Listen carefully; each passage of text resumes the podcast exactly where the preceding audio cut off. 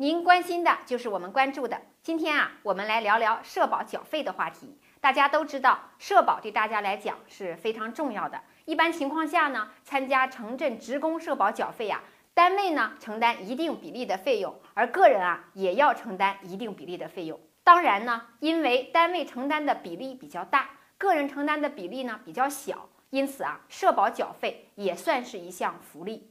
很多用人单位为了节约成本啊，往往会算计劳动者。因此呢，在社保业务上一定要注意规避这么几个陷阱，避免啊自己发生损失。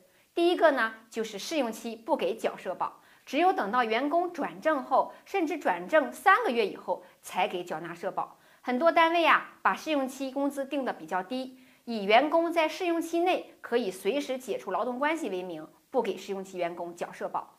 严格来讲呢，这是不合法的，因为企业与职工在签订劳动合同的时候，劳动报酬、社保等都属于劳动合同的必备条款。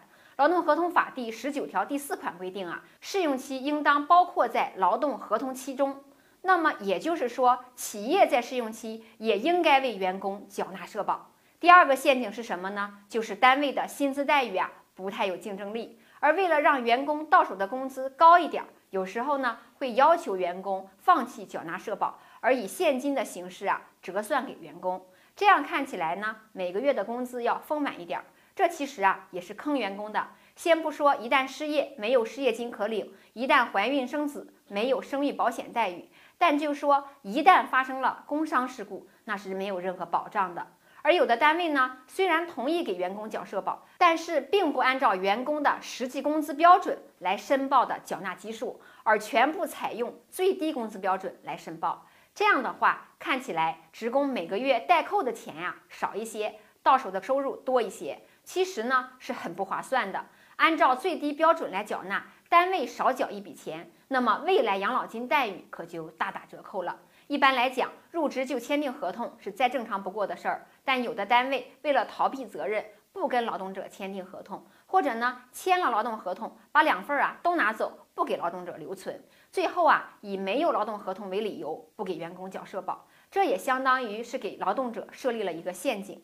那么遇到这种情况，咱们劳动者也别干吃亏。一方面呢，要保存好工资支付凭证或者记录；另一方面，也要留存好用工关系证明，比如单位给劳动者发的工作证等类似的工作证明，还有日常的考勤记录等等。通过举证啊，来证明事实劳动关系的存在，要求单位进行补偿。大家一定要记住，根据社会保险法规定，用人单位呢，应当自用工之日起三十日内为职工向社保经办机构申办社保登记。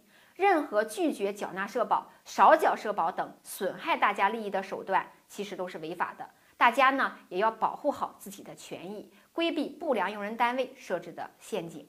那么今天的话题，咱们就先聊到这儿，感谢收看，咱们下次见。